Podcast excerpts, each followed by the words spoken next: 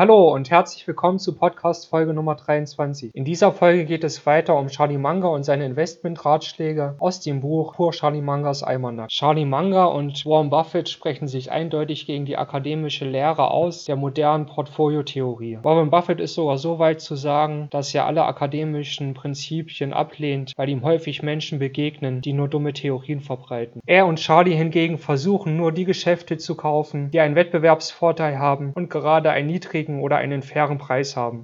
Sie können es einfach nicht verstehen, dass seit Jahrzehnten die Professoren der Meinung sind, dass die Volatilität der Aktie ein Maß für Risiko sein soll. Des Weiteren halten Charlie und Warren die Idee der Diversifikation für Blödsinn. Sie sind beide nicht davon überzeugt, dass man damit jemals gute Resultate erzielen kann. Ihre Investmentgeschichte beweist, dass sie damit recht haben. Sie haben nur auf wenige Unternehmen gesetzt und damit Millionen Gewinne eingefahren. Dabei ist die Methode sehr schwer für Außenstehende nachzuvollziehen, dass man ein Unternehmen kauft, wenn wenn es unterbewertet ist und dann so lange die Aktie hält, bis es den intrinsischen Wert erreicht hat. Diesen intrinsischen Wert allerdings zu ermitteln ist sehr schwer. Charlie Manga setzt einen Riesenhaufen Geld auf ein Unternehmen und wartet dann einfach ab. Das war Podcast Folge Nummer 23. Wenn dir die Folge gefallen hat, dann lass gerne ein Like da und morgen geht's weiter mit Teil 3 über Charlie Mangas Investmentratschläge. Folge mir auch gerne auf LinkedIn und Instagram.